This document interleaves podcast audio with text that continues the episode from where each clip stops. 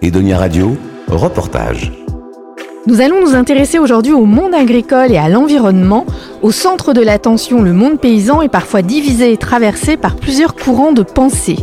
À l'image des méga-bassines, ces grandes réserves d'eau destinées à l'irrigation des cultures, les agriculteurs peuvent avoir une vision différente de ce que devrait être le futur agricole. Nous sommes ici avec Jean-François Périgné, membre de la Confédération paysanne 17. Bonjour Jean-François. Bonjour. Vous êtes mythiculteur, c'est-à-dire pour ceux qui ne le savent pas, éleveur de moules et référent de la commission eau du pôle environnement de la Confédération paysanne. Tout d'abord, est-ce que vous pouvez nous expliquer quelles sont les valeurs et les fondements de la, de la Confédération paysanne? Alors, euh, le projet agricole de la Confédération paysanne, c'est plus un projet politique de société en fait qu'un projet purement euh, agricolo-agricole. Euh, L'agriculture paysanne s'inscrit dans un contexte, et dans le contexte, eh ben évidemment, vous l'avez dit, il y a l'environnement, mais il y a aussi les gens qui vivent autour de nous, euh, il y a aussi l'international. On est membre fondateur de la Via Campesina, qui est le premier mouvement social mondial, 200 millions d'adhérents sur tous les continents. Euh, donc voilà, on, pense que le paysan, euh, parce que nous on se dit paysan, pas agriculteur ni exploitant agricole, il y a une grosse différence déjà en termes de vocabulaire. Alors est-ce qu'on peut dire que vous avez une vision de l'agriculture, une vision durable?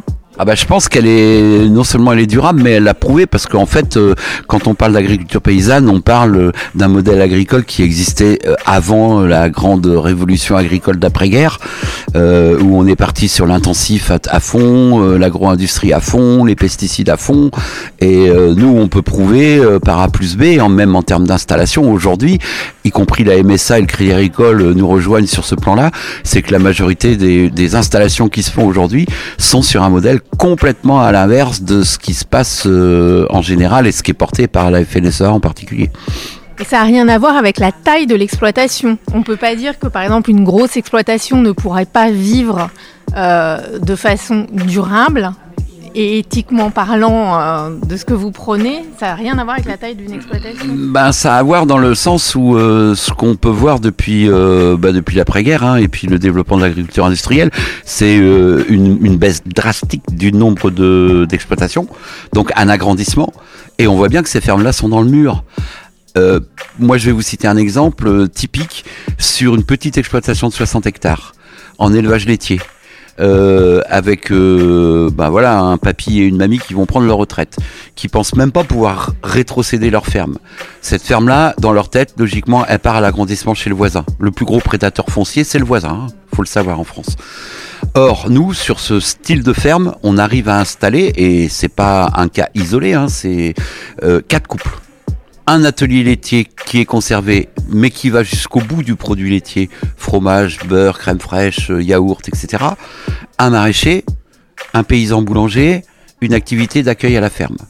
On a là quatre jeunes couples qui peuvent s'installer sur une ferme dont le modèle était obsolète, qui tirent un revenu et qui peuvent prendre des vacances parce qu'ils sont quatre couples. On va parler euh, maintenant du, sujet d'actualité, euh, ce que sont les méga-bassines. Les méga-bassines, on rappelle, hein, euh, ce sont des endroits où on stocke de l'eau en grande quantité pour pouvoir irriguer ensuite les cultures. Euh, donc il y a des gens qui sont pour les méga-bassines, d'autres qui sont contre, dont vous faites partie. Est-ce que vous pouvez faire un peu de, de pédagogie, déjà nous expliquer voilà, euh, ce qu'est une méga-bassine et euh, pourquoi, à votre sens, il faut pas le faire? Et qu'est-ce qu'il faut qu'on fasse à la, place? Alors déjà, pour commencer, il faut dire que l'agriculture a besoin d'eau.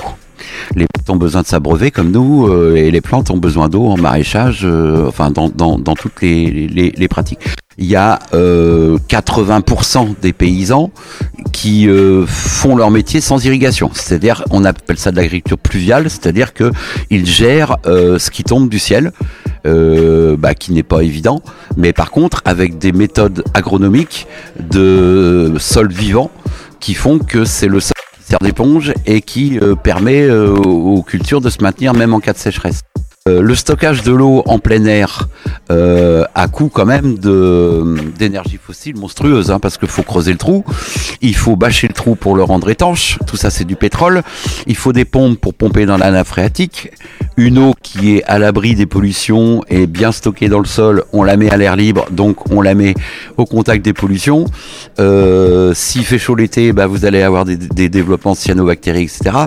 Et ces bassines-là ne vont servir à peine à euh, à peine 10% des paysans.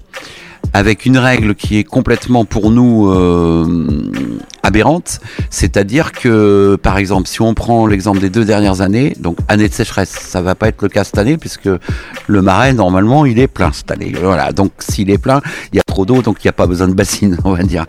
Mais les deux dernières années, ces bassines ont été remplies avec des dérogations, c'est-à-dire que l'état des nappes souterraines ne permettait pas, logiquement, de pouvoir puiser dedans. On était en dessous des, moyennes quinquennales. Ces gens-là ont eu une dérogation pour remplir leurs bassines. Du coup, l'été, ils n'ont pas été soumis aux restrictions euh, d'irrigation de la préfecture. Par contre, le copain, le voisin, qui lui est sur un forage classique, comme il existait avant les bassines, bah lui, il a été soumis aux restrictions. Et pire, c'est que les nouveaux arrivants dans l'agriculture, il y a des quotas. Hein, il y a des quotas historiques qui sont attribués aux paysans. Et donc le nouveau paysan qui s'installe, alors majoritairement aujourd'hui en maraîchage, mais c'est très bien pour la souveraineté alimentaire des territoires, bah lui, il n'a même pas le droit à l'accès à l'eau. C'est-à-dire qu'on lui interdit de faire un forage et d'avoir de l'eau. Donc c'est une privatisation de l'eau pour quelques-uns pour des productions qui n'ont rien à voir avec le discours qu'on nous sort de la souveraineté alimentaire, puisque 80% de ce qui est irrigué en France, c'est le maïs. Et le maïs, eh c'est 80% de l'activité économique du port de la Palisse. C'est-à-dire, c'est de l'export. Donc qu'on vienne pas nous parler de souveraineté alimentaire quand on fait des productions pour l'export, voire même des fois des choses arrosées pour aller alimenter des méthaniseurs. Euh, nous, on pense que la terre, elle doit être d'abord euh, euh, à vocation alimentaire, production d'aliments. La production d'énergie, c'est autre chose. Pourquoi pas? Mais du coup, c'est plus des agriculteurs. Ils sont au même titre que Total Energy ou d'autres produ producteurs d'énergie. Et donc, du coup, sur ces terrains-là et sur ces activités-là, ils ne devraient pas toucher de PAC. Quelle solution vous prenez pour, en cas de sécheresse, pouvoir irriguer les certaines, certaines cultures? Alors, c'est vrai que c'est compliqué, hein, parce que là, on, a, on, a, on est droit devant le mur qu'on nous annonçait. On va dans le mur. Non, on est dans le mur du, dérèglement climatique. Ça veut dire des pluviométries de plus en plus erratiques, de plus en plus violentes, avec des grandes périodes de sécheresse. Donc, il faut arriver à s'adapter. Alors, la première manière de s'adapter, c'est de reconnecter avec l'agronomie, c'est-à-dire les sols vivants, ce dont je parlais tout à l'heure. C'est-à-dire c'est le sol qui va servir d'éponge en fait. Si vous avez des sols qui sont euh, massacrés euh, par des gros engins agricoles, qui sont damés, qui sont... Voilà, vous avez un sol qui est imperméable. Euh, si vous avez toujours les mêmes cultures aux mêmes endroits d'une année sur l'autre, vous avez un sol qui est mort. D'où, du coup, euh, l'utilisation d'intrants et de pesticides et d'engrais, etc., pour faire pousser la plante. En fait, chez nous, euh, globalement, sur ces grandes plaines céréalières, le sol, c'est un support et on amène tous les ingrédients pour que la plante puisse pousser. Mais c'est pas ça l'agriculture. Enfin, moi je pense que certains agriculteurs, alors, je vais pas taper sur eux, hein, ils sont pas entièrement responsables. Ils sont tombés dans le piège des banques, de, de la modernisation, euh, de la compétitivité, etc. Mais, mais voilà, ça c'est un piège qui fait que le, le, le, paysan, enfin moi je pense très sincèrement que le jour où euh, vous rappelez le slogan du Crédit Agricole, le bon sens près de chez vous, le jour où le bon sens il est, il est, pas, il est sorti de la, de la cour de ferme et qu'il est arrivé au Crédit Agricole, c'était foutu pour les agriculteurs. En fait, ils sont piégés. Et on le voit aujourd'hui dans les, dans les mouvements, là on est en plein dans, dans une grosse grosse euh, réaction des agriculteurs par rapport à leur euh, à leur situation et à la conf on comprend. On comprend et euh, même on est d'accord hein, sur sur les revendications sur le revenu.